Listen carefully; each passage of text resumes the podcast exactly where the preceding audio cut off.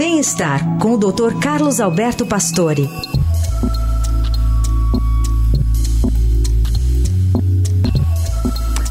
Nesta sexta, doutor Pastore comenta uma perda física que temos conforme ficamos mais velhos. Bom dia, doutor.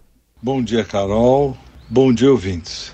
Realmente há uma perda muscular com a idade. Os especialistas explicam que é uma perda natural de massa muscular a partir dos 30 anos de vida, com uma redução de mais ou menos 15%.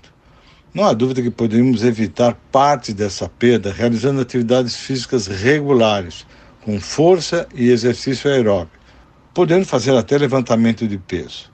A outra orientação é ter uma alimentação saudável, evitando muito álcool e açúcar e caprichando nas proteínas. A sugestão final é a importância de ter um sono realmente bom, pelo menos 6 a 8 horas por dia.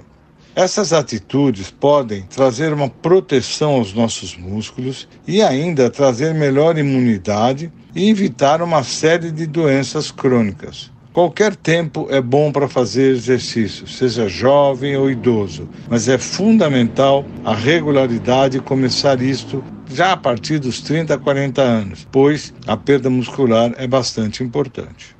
Doutor Pastore, que volta na segunda-feira ao Jornal Eldorado.